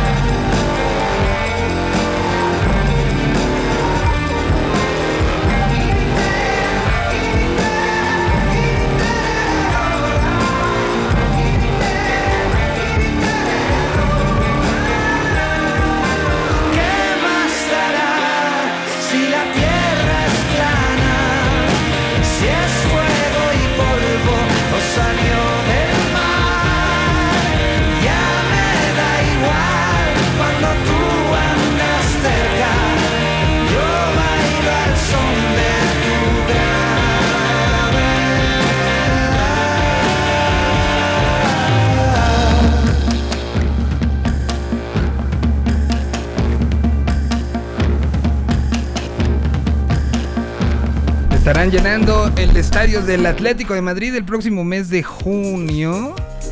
Eh, ahí estuvieron los Vetusta Morland y doy la bienvenida y me da muchísimo gusto verlos. Estos muchachos, qué, qué- qué gusto. Saludo por un lado a Dexter. ¿Cómo estás, Dex? Hola, hola, ¿cómo estás, Ulis? ¿Todo bien, tú? Todo bien, ya tenía un rato que no estaba aquí. Sí, entre, entre semana no laboral y, y, este, y, y- y- y exceso laboral, de repente no se podía, pero me da muchísimo gusto que estés acá. Em, hay muchas cosas que platicar. De hecho, el día que salió toda esta eh, noticia del Steam Deck, eh, entró Hobbit a platicarlo, muy emocionado. Eh, pero, pero antes de todo eso, ¿vi- ¿viste el, el videíto este que se convirtió en viral el día de hoy del entrenador alemán cacheteando a la judoka antes de entrar? No, no lo vi. Ah, ahorita te lo mando, es una joya. Porque de esa manera quiero dar la bienvenida al que en un día, te voy a decir las tres pifias que hizo este personaje. No pudo sacar una, una cita para renovación de pasaporte, lo cual haces en cinco minutos. No pudo registrarse para la vacuna y no pudo hacer un TikTok, el peor centennial de la historia. O sea, aquí está con ustedes el Hobbit. ¿Cómo estás? A- a- abre tu micrófono, ve. No puedes abrir Se tu quedó, se micrófono. quedó sin palabras. Ajá.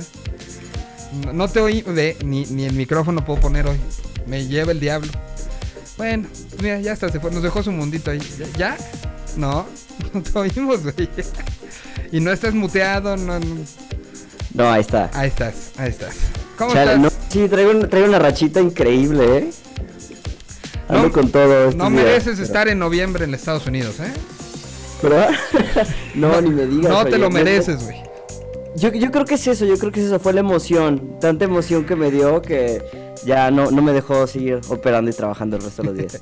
Bueno, ¿con qué vamos a empezar? Porque tenemos mucho. Eh, ¿Quién quiere empezar? Dex, Hobbit, Juegos Olímpicos. Vamos a jugar el Mario y Sonic en los Juegos Olímpicos del 2020. ¿Qué vamos a hacer el día de hoy? Pues si quieres que empiece, que empiece Hobbit, vamos a ver si se redime. A ver. No, me estás, me estás, me estás mandando a la guerra sin fusil. Pero bueno, yo la verdad, la verdad es que eh, con este tema de los Juegos Olímpicos, no, yo, yo nunca he jugado estos juegos de Sonic, ¿Neto? Mario, Olimpiadas y demás. ¿Qué mal Nunca- gamer nunca eres, güey? O sea, desde el histórico, y esto ya se fue para, pero desde el histórico, yo creo que, que Dexter sí, el famosísimo Track and Field, ¿te acuerdas de ese? Que era el del tapete. Me acuerdo del juego, pero nunca lo, lo ¿Nunca jugué. la lo jugaste? Sí, era un histórico este, noventero en, en, la- en este país. Eh, pe- pero, y, y yo creo que sí es una de las. O sea, después vino ya la, las. eh, los títulos que tienen que ver con eh, FIFA y con, eh, con este con Madden y todo, pero los olímpicos siempre tuvieron como su, su fuerza, ¿no? Sí, o sea, bueno, de por sí los Juegos Olímpicos, pues es, es un evento muy grande.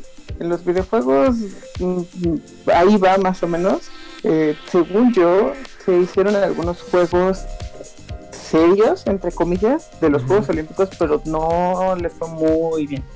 Entonces, lo que ahorita ha funcionado, pues ha sido esta onda como de Mario y Sonic.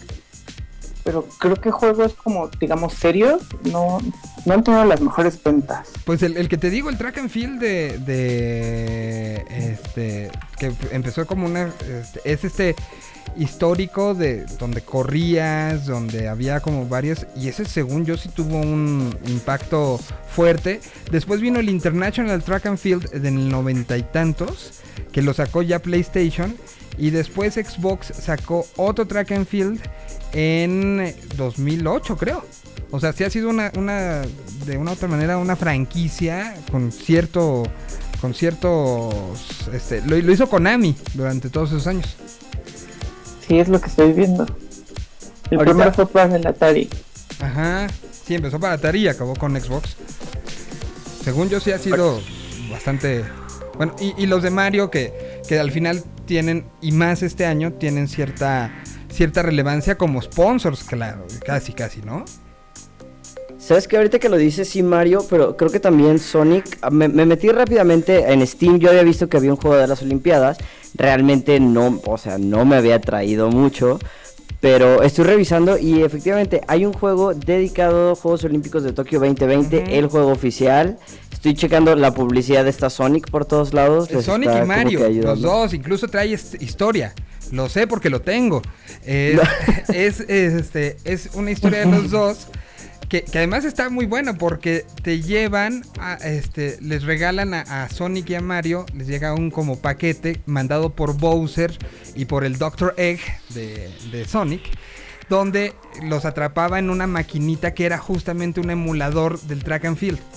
Entonces te llevan como al pasado, al 64, 1964, que fueron los primeros en Tokio, y tienes que ir ganando competencias para volver a llegar a el día de hoy y ya con una jugabilidad este, fuerte y todo. Y hasta donde tengo entendido, es el, es el juego oficial que tuvo la, la unión tanto de Sega como de Nintendo, los personajes y todo para, para poder ser. Y que bueno, pues evidentemente tardó un año más en, en este en tener esta, esta fuerza, pero que ahorita creo que sí está, le está yendo bastante bien. Según tengo entendido, lo poco que leo, no leo como ustedes tanto de videojuegos, pero según se le ha ido bien. Solo puedo decir que parece ser una historia muy compleja para un juego de Juegos Olímpicos. ¿no? O sea, le quisieron poquito. echar algo, algo ahí, este, a- a- algo Como, fuerte. como que con calzador esa historia, ¿no? Poquito. Un poquito, sí, la, verdad- la verdad que sí.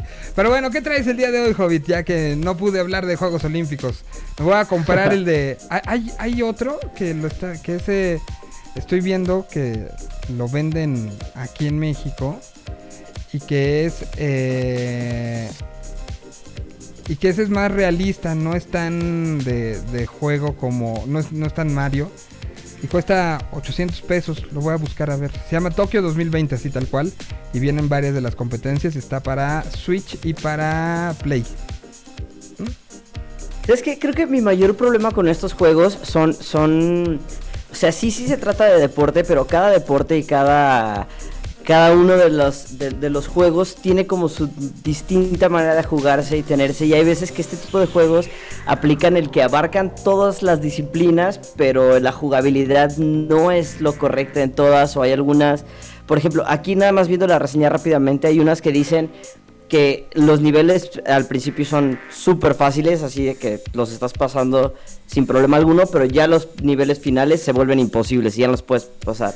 Creo que este como medio desbalanceo es un poquito lo que me ha alejado de este tipo de juegos, pero igual ya podría ser momento de dar una segunda oportunidad. No los odies. No, no los odio para, para nada, yo no odio. Bueno, entonces, ¿qué tenemos para el día de hoy? A ver, cuéntame. Pues de hecho yo para el día de hoy eh, saqué un juego que a mí, a mí me gusta mucho por nerd seguramente porque no realmente no es un juego. eh, se le conoce como Aim, Aim Lab. Este juego está diseñado, entre comillas, para ah, ayudarte a entrenar para otros juegos, ¿ok? Este juego tiene una... eh, tiene un con- convenio con Valorant y con CSGO, con el, el Counter-Strike, perdón, para aprender a jugar mejor el juego. ¿Sabes? Es, vamos a, tener distintas pruebas en las cuales vamos a nos van a checar eh, nuestra manera de apuntar, nuestro rastreo de objetivos, la velocidad con la que apuntamos y tenemos la precisión para verlos, la percepción, qué tan rápido nos damos cuenta que hay un objetivo nuevo que nos está viendo, entre más cosas, ¿no? Entonces, básicamente es un entrenador para todos nuestros shooters.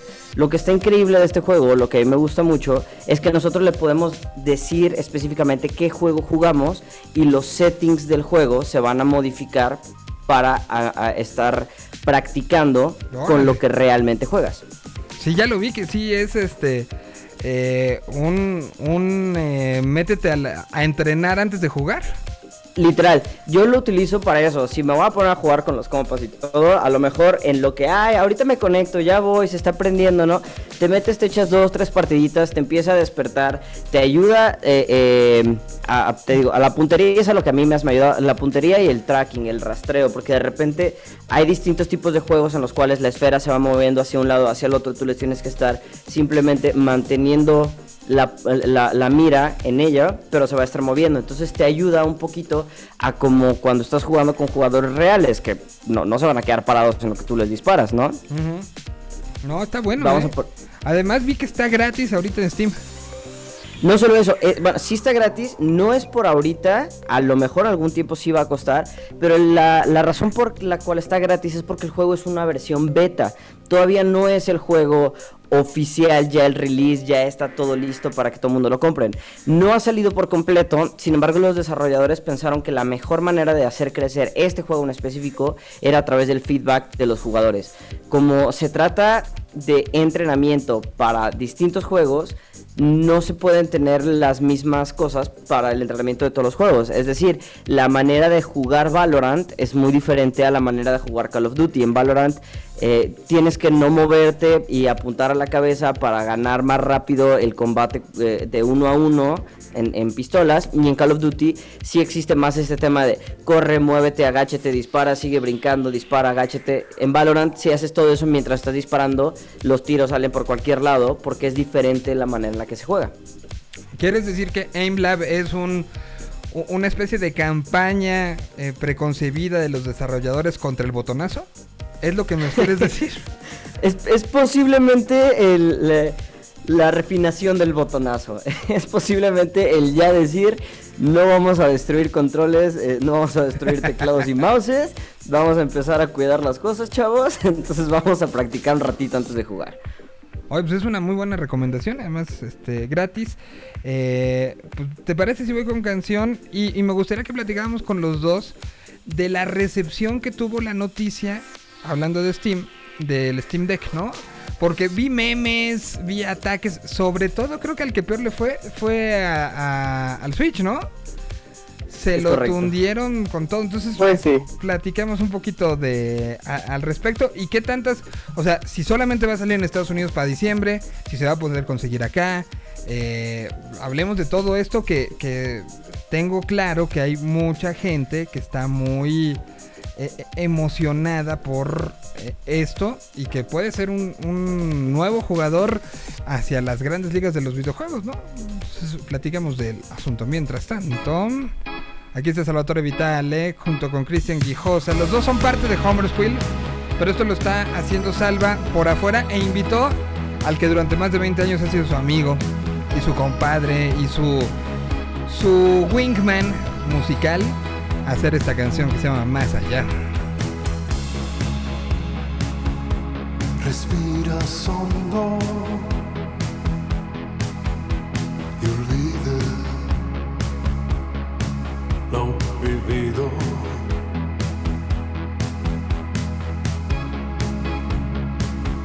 Un destello fugaz, intentas volver al camino. Y la sombra te abraza. Llegó el tiempo.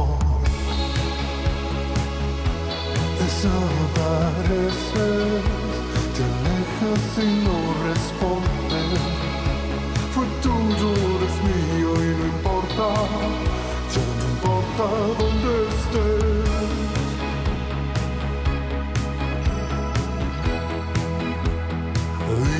que importaba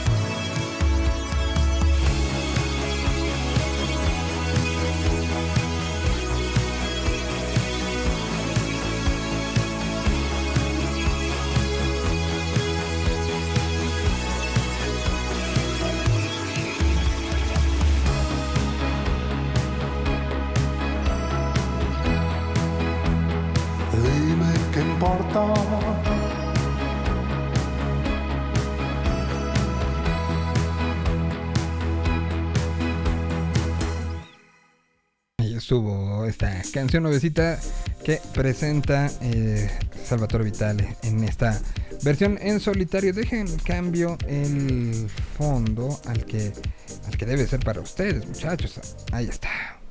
Ahí está la versión de Mario. Y bueno, cuéntenme ¿qué, cuál fue la reacción ante la salida y el anuncio por parte de la gente de Steam ante eh, pues, esta nueva incorporación al hardware. Y sabemos que para el tema de videojuegos en, en computadora, pues son como los reyes, ¿no? Pero decidieron ponerse al mundo de las consolas, eh, pues a los golpes. ¿Cómo fue recibido esto? Y quiero empezar no por Hobbit, sino por Dexter, que al final él está mucho más cercano a la visión de los desarrolladores como Xbox, como propio Nintendo, como, como propio Sony, al respecto de este jugador diciendo ahí les voy y que tuviera un recibimiento en redes sociales tan, tan marcado, ¿no? Sí, sí, sí, pues la verdad es que fue, fue no una sorpresa, porque se sabe que Valve tiene, pues tiene el dinero y tiene la infraestructura para hacer algo así, pero creo que lo que, lo que sí llama la atención es que se fueron a un nicho que era de Nintendo, que lo tenía muy bien cuidado, se descuidó dos segundos y le, le, pues, le, le dieron gane, que era esta onda de las consolas portátiles. Sí, el Switch es portátil, sí, el 90% de la gente lo juega en un portátil, pero al final eso es una consola de, de casa. Si quieres realmente aprovechar tu Switch, que corra eh, con los frames que, idealmente debería de correr, que se vea bien, lo tienes que jugar en una pantalla. Eh, Nintendo con el 3DS lo oficialmente se salió de, de onda portátil, que pues era el nicho que ellos donde más se acaban. Cuando la era del, del Wii U, Nintendo sobrevivió por sus portátiles, porque en consola casera no vendían nada. Entonces, pues, se, se, se salen de ese nicho, lo descuidan, Valve ve ahí una oportunidad, anuncian este Steam Deck y, y, pues está, es una muy, muy, muy gran competencia para la parte portátil. Puede correr prácticamente cualquier juego de Steam, tengo entendido. Cualquier cosa que esté en Steam la puedes correr en portátil tiene una tiene unas especificaciones técnicas que dejan por muy debajo al Switch que vendría siendo su competencia más cercana. Y actualmente digo en México todavía no pero lo único que van a tener como competencia entre comillas pues es esta onda de- del juego en la nube. Que, que está pues Amazon con Luna, Google con Stadia y pues Xbox con, con Game Pass en la nube. Pero no es lo mismo, está la desventaja de la velocidad del internet, todo esto. Entonces eh, creo que es un gran movimiento y puede... Creo que se va a vender como pan caliente eso, ¿eh? La verdad. Porque además el precio no está muy fuera de... O sea, no, no es barato, pero no está tampoco fuera del rango que ya nos marcaron tanto Switch como, como incluso el Play, ¿no? Pues de, de hecho, o sea, haciendo una conversión así directa, sin contar impuestos, nada de eso, es más barato, ¿no? O sea, están 400 dólares, que vendrían siendo aquí unos 8 mil, 9 mil pesos. 400 dólares la versión más, este... Más, La más, sí, la más, la simple. simple, ¿no? Porque la más avanzada sí ya le está pegando a, a precios de, de Xbox. Sí, 649 dólares. Así que ahí ya no ¿Qué? está tan, tan, tan me llevo dos, ¿no? Pero, pero, pero sí, o sea, ustedes mismos cuando, cuando hablamos del, del Switch OLED, eh, los dos se reían y decían, por fin llegó a, a- a estar en HD, ¿no? Y, y llega este con modificaciones, con cositas, y lo platicaba con el Hobbit el día que, que se anunció. Desde algo tan simple como si tiene Bluetooth para mis audífonos, que, Nintendo no ha querido, y de abrir la plataforma, y, y lo veía yo en varios memes donde, deja tú, este, Netflix, deja tú, o sea, la, la, la posibilidad de navegación y que se convierte en una computadora tal cual, para quien quiera seguir jugándolo con un teclado y un mouse, pues sí lo abre a otra serie de, de circunstancias. Y la, la adaptabilidad, y veía yo un comparativo, ¿no? Y ahí me podrán decir ustedes mejor. Pero que cualquier control que tú tengas tipo Bluetooth se puede adaptar al Steam Deck y no así sin un adaptador especial al, al Switch, ¿no? Al Switch. O sea, entonces sí hay, sí hay como una serie de cosas, sobre todo de esta practicidad de lo que ya tengo, para qué tengo que comprar, sino que esto se adapta a, pues un poco el entorno que ya tengo seteado, ¿no? Hobbit.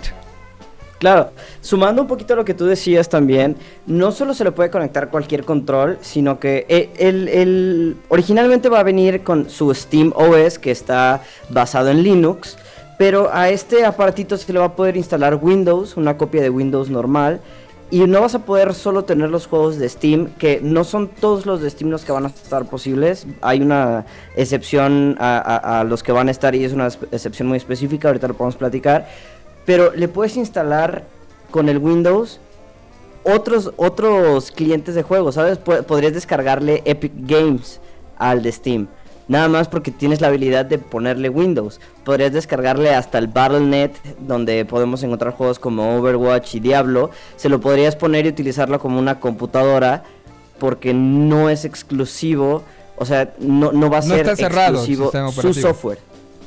Exacto. Le vas por, por cualquier software.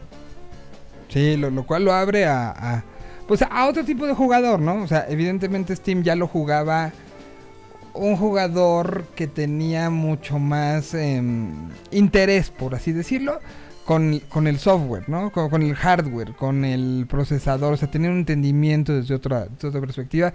Y aquí creo que es una consola que tiene eso, ¿no? Esa, esa apertura a, si me quieres tunear, tuneame, pero te doy la posibilidad. No, no, a diferencia de, de Play, de Xbox y de, y de Switch, que es esto es lo que hay. A lo mucho ponen un disco duro, pero, pero más no, ¿no? Sí, o sea, tiene, tiene, básicamente tiene lo mejor de dos mundos. Uno, portabilidad como algunas de las consolas y dos, toda la libertad que te permite el PC gaming.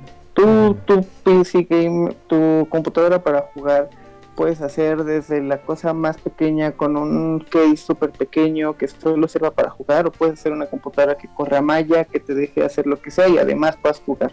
Entonces toda esa libertad que te da está transportada a una mini consola y ahí o sea, ese era el gran diferenciador de cuando escogías una consola o escogías PC y ahorita lo que hicieron fue ya meterse de lleno al mundo de las consolas con las libertades de- entre comillas que te da porque o sea no, no es como que puedas abrirla y meterle una RAM diferente por ejemplo no No, no, no.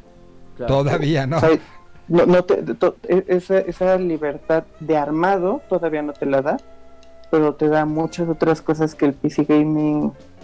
Simplemente, si esta consola va a respetar los precios de Steam, de la venta de verano que tienen en el PC Gaming, ya está muy por encima de todo lo demás. Tienen una ventaja en precios de juegos ridícula. Sí, sí. sí. Ahora, ¿qué, O sea- qué conversión se, se espera del lado, del lado de, de la industria de las consolas? ¿Creen, ¿Creen que vaya a haber mucha conversión de gente que quiera entrarle a este? O sea, de, de que nunca le haya entrado a PC Gaming y que ahora digan, ya con esto sí le entro. Yo creo que una conversión eh, como tal no va a haber, pero va a llamar, o sea, siento que una persona que ya compró un PlayStation 5 o una Xbox Series X no le va a llamar tanto la atención. Porque si bien en precios y todo eso eh, hay una ventaja, ya estás jugando en nueva generación técnicamente, si, si tus recursos te lo dejan, ya estás jugando en 4K. Entonces creo que por ahí no va. Pero creo que toda esta gente que ah, en México sucede mucho, que te quedas en una generación anterior hasta que la siguiente baja de precio. Hay, Ajá. hay mucha gente que, que se queda como todavía unos pasitos atrás esperando a ver cómo evoluciona la actual generación. Creo que esa gente sí puede estar muy tentada. Ahora, Sí, yo te, también. te- te lo pregunto a ti, Dex, tú que eres mucho más eh, gamer del otro lado. ¿Tú estás tentado? Sí. Sí. O sea, a, mí- a mí me llama mucho la parte de portabilidad. Sí, a, a mí me llamó Eh. también mucho así como decir, ok, este ya está, intentemos este mundo y que pueda abrirte otros mundos, ¿no? Sí, exactamente. Y creo que el Switch cumplía con eso, pero al menos en mi caso he tenido ciertos problemas con mi Switch que ya no me deja usarlo, pues, portátil. Entonces, Ah, no, la pila o qué? No, eh, el, el problema de los Joy-Cons, Mm. el drift que pasa con los Joy-Cons, eh, ya me sucedió, mis Joy-Cons ya no funcionan bien. eh, he, te- he vivido toda una odisea para intentar cambiarlos de la manera legal, de la manera ilegal no, no se puede, entonces me resigné a comprar A un ver, control. ¿cuál es la manera ilegal? ¿El comprar las Pues, eh, piececitas? La, la manera ilegal es que lo haga yo. O sea, y, y le digo ilegal. ¿Esto es ilegal? Pues, eh, o sea, no es ilegal, pero. Maldita sea, ¿por qué nadie me avisó? no, no, tend- no tendría por qué abrir yo mi consola, en teoría. Pues mira, te recomiendo este, este kit. Que hasta, hasta, hasta los, este... Hasta con unos, ay, desarmadores bien coquetos venía. Mira. Y sí, Sí, y sí jaló. Me, he visto muy tentado a hacer eso, porque lo intenté de la manera como debería, pero Ajá. pues no, no se puede, no hay forma. ¿Sabes qué es lo que me da más risa? Que en, en mi casa mi roomie tuvo que hacer exactamente lo mismo, comprar un paquetito como ese para poder abrir los controles porque el drift era imposible. Es, no es horrible. es- es- te, te- te daba dolor de cabeza, nada más de, de- Claro. de intentarlo. Sí, sí, sí, ¿no? No sabes cuántas discusiones fueron de no, no me mataste tú, el control se movió. Sí. Y no te No, creen. no fuiste tú, Ajá. el control fue. Entonces era, era imposible jugar de esta manera. Sí, no, no, era horrible, era horrible. Este, yo, yo por eso después también lo intenté, intenté hacer valer las garantías, no se pudieron, entonces Amazon compra y después, este, pues unos 20 minutos de, de abrir y de pon y quita y tres tutoriales en YouTube y listo. Eso voy a tener que hacer. Sí, además es un buen, este, buen ejercicio ocupacional, ¿eh? No solo eso, bendito remedio, ¿eh? Sí funcionan. O sea, los videos de YouTube que, que Y son- no, y- y- seguramente y viste los como mismos 300 que mi pesos, o sea, este, tampoco son muy caros, ¿no? ¿no? No, las, las refacciones y demás. No, no, no. Quer- quería agregar algo rápidamente a lo del Steam, nada más. eh, una cosita que, que a mí sí me dejó un poquito como, no sé. eh, el, el Steam Deck, eh, platicando en lo que sí se va a poder jugar y no se va a poder jugar. Ah, sí. ya anunció Valve que no se van a poder jugar los juegos en multiplayer que utilicen sistemas anti-cheat. ¿Ok? No se va a poder utilizar porque eh, esto, esto trabajando el Steam Deck como viene desde fábrica, ¿sabes? Con el OS de Steam y demás, no cambiando Windows.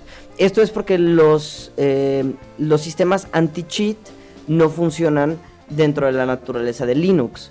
Y estos juegos son, por ejemplo, PUBG, Apex Legends, Destiny 2, Rainbow Six, Dead by Daylight, DayZ, Smite, entre otros Fall Guys, por ejemplo. Esos que tienen todavía esta tecnología anti-cheat no se van a poder jugar con el Steam Deck así como viene. Ya si lo cambias a Windows, ahí sí no sé si se vaya a poder. Ahora, la venta, ¿se va a poder conseguir en dónde? Reino Unido y Estados Unidos, tengo entendido. Sí, ¿no? Como que en un principio. O sea, para diciembre, Ah, si lo quieren pedir de Estados Navidad. Unidos, Canadá, la Unión Europea y Reino Unido.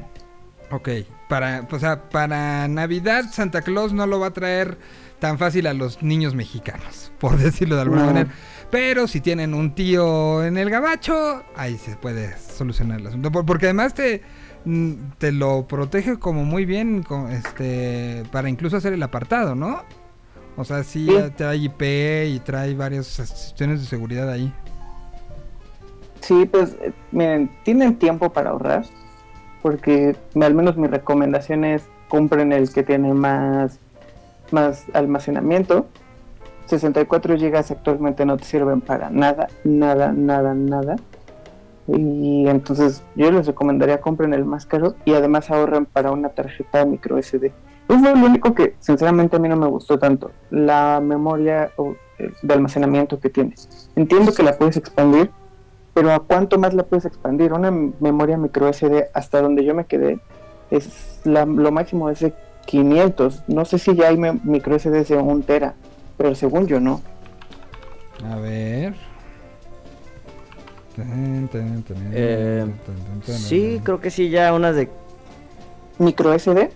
1024 gigabytes eh, de SanDisk tienen una. Mm, Ok. Sí. Pues, eh, eh, esa parte fue la única que a, mí, Toshiba tiene otra. que a mí medio me flaqueó. Porque hay que tener en cuenta que además de esos 512 gigas con los que tiene la, la consola, pues una parte es para sistema operativo, para todas esas cosas. Entonces eso todavía lo baja más. Claro, pero por ejemplo, sí existe la, la tarjeta de memoria de un terabyte SanDisk Extreme, pero la tarjeta te cuesta 7900 pesos. Ajá. O sea, es- ahí, ahí está la Ya te cosa. cuesta lo que lo, ajá, está a nada de costarte como la consola más barata. Claro, y esa no es la más cara, la más cara cuesta 9500. ¿Sabes? O sea, Sí, no, sí, no, sí se vuelve complicado. Pero bueno, pues ahí está una opción más para quien lo eh, quiera tener así.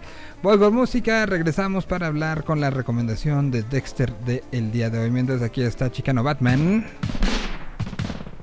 Pastel Sunrise se llama la canción. Música nuevecita.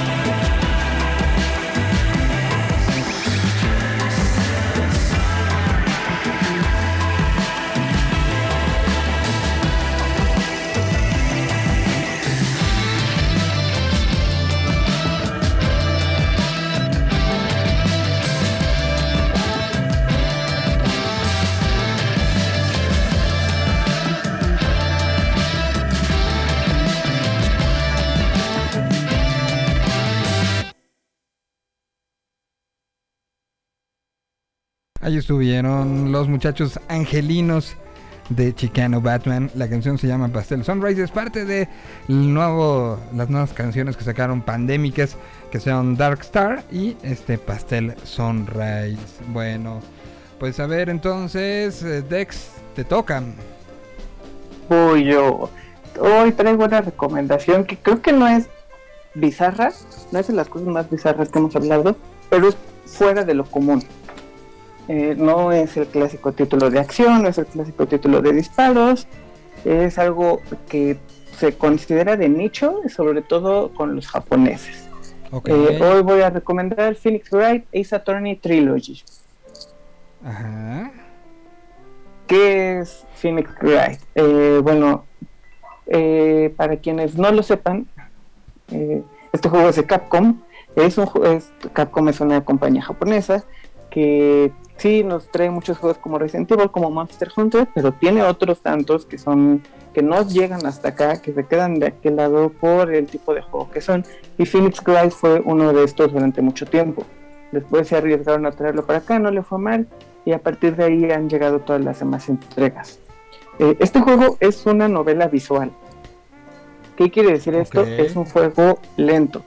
Es un juego en el que hay que admirar, hay que leer, hay que prestar atención a lo que está sucediendo y no tanto ni de botonazo, ni de correr de un lado a otro, dispararle a lo que sea, no. Es un juego un poco más contemplativo, si así se le puede llamar. Eh, como les decía, no cero acción desenfrenada, todo muy tranquilo. ¿Y qué, de qué se trata este juego? Básicamente eres un abogado, de eso se trata el juego. Eres un abogado defensor en el que se te va a ir contando toda una historia, te van a suceder algunas cosas en las que tu trabajo va a ser defender a ciertos personajes que están acusados de algún delito. Ok. cómo sucede todo esto, cómo lo defiendes, cómo, cómo va sucediendo la historia. Eh, el- está dividida en capítulos, cada capítulo es un personaje al que tienes que defender y se te, como en cualquier novela se te plantea una introducción, un desarrollo y un desenlace. La introducción te, te, te dicen qué es lo que está sucediendo, qué, qué pasó con tu personaje, tu personaje a lo mejor era un actor, estaba actuando en escena, de repente se cayó algo, mató a su compañero de trabajo y entonces se le está acusando de, de asesinato. Se te plantea eso, a partir de ahí tú tomas el caso y lo que tienes que hacer es llegar al juicio con todas las pruebas y con todo lo que tengas a tu poder para demostrar que no fueron así como sucedieron las cosas. Entonces, durante todo este desarrollo tienes que visitar las escenas del crimen, encontrar pistas, eh, entrevistar a, personajes que, que estuvieron ahí también, eh, revisar todas estas pistas, ver testimonios. Tienes que hacer lo que hace pues un abogado normal. Vas juntando todas tus pistas, vas viendo que si cuadra, que no cuadra, quién estaba a la hora del suceso, quién no, quién está inventando, y a partir de ahí llegas a un juicio, donde en el juicio te enfrentas a, digamos, al, al- otro abogado, que es el que está defendiendo, que sí, más bien el que está acusando, y a partir de ahí tu trabajo es empezar a demostrar con pistas, con alegatos, con, con pruebas, con testimonios, que, a- que se está tergiversando la información y en verdad no es tu, pers- no es tu, tu defendido el culpable de todo esto. Ok. Sé que no se escucha como la cosa más atractiva que hay, Ajá. pero la verdad es que si son fan del- de, las historias, del storytelling, es una cosa que te atrapa muy rápido porque el juego está muy bien escrito y te va planteando muy bien los casos y, y hace que las entrevistas, que, que buscar las pistas, todo esto se vuelva como algo muy envolvente.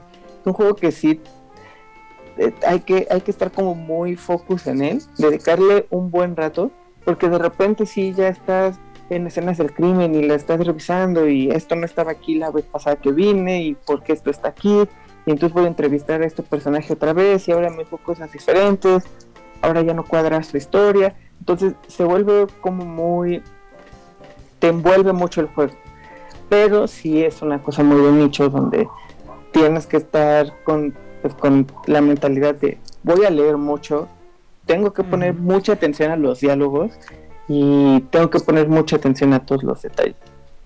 Me imagino que evidentemente está hecho originalmente en japonés, pero las traducciones, ¿qué tal están?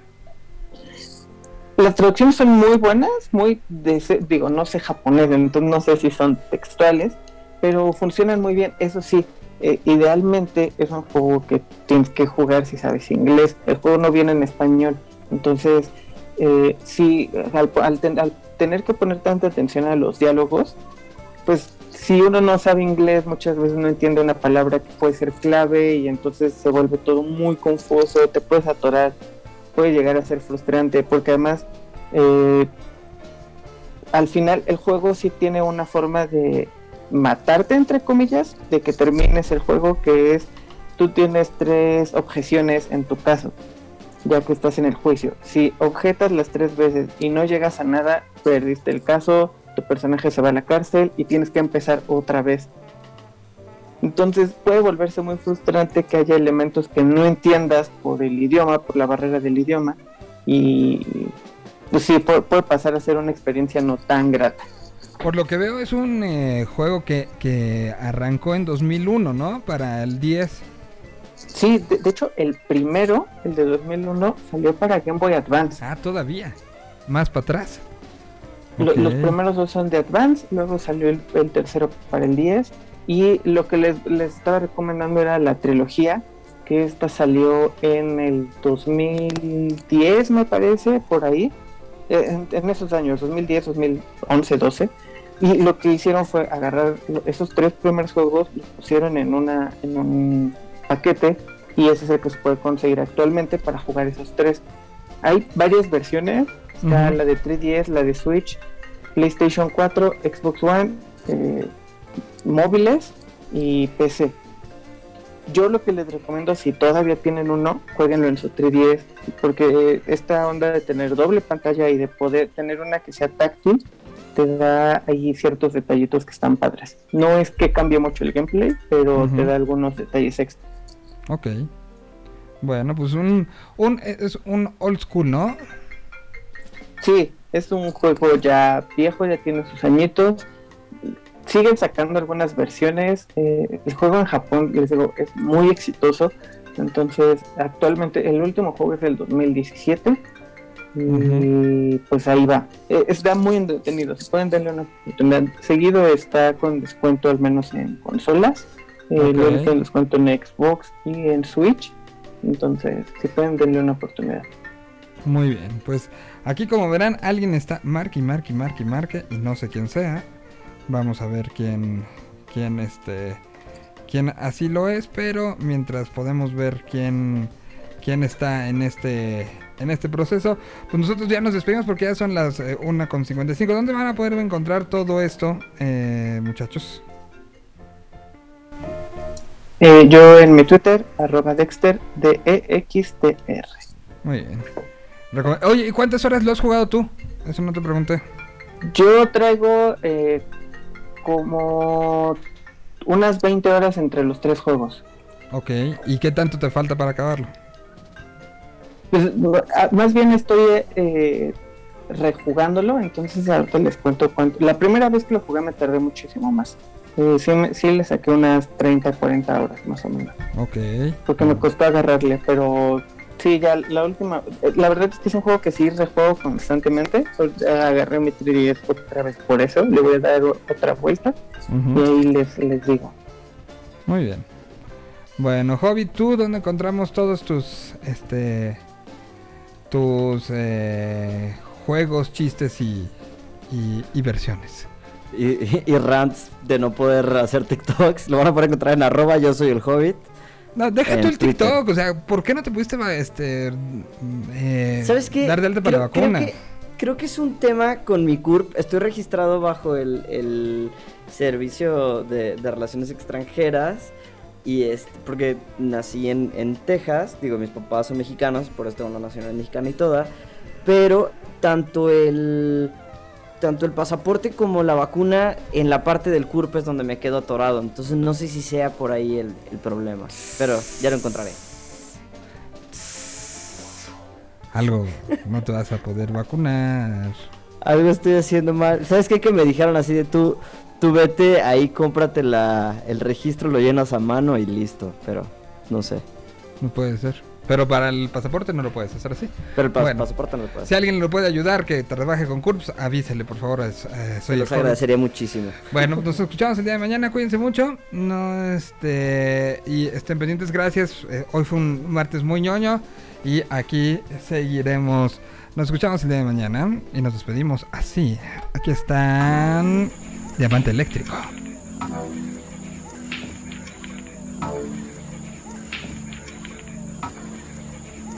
Está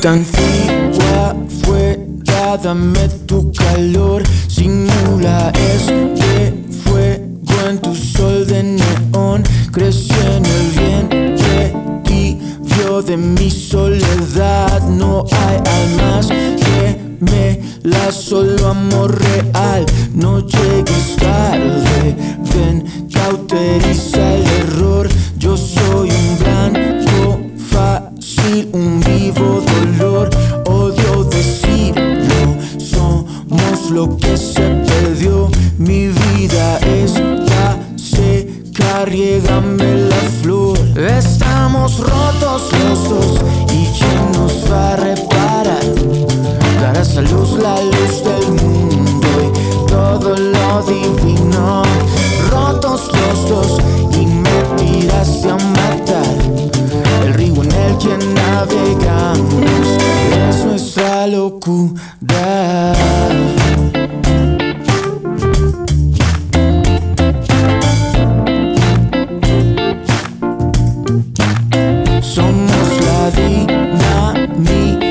Que se detonó.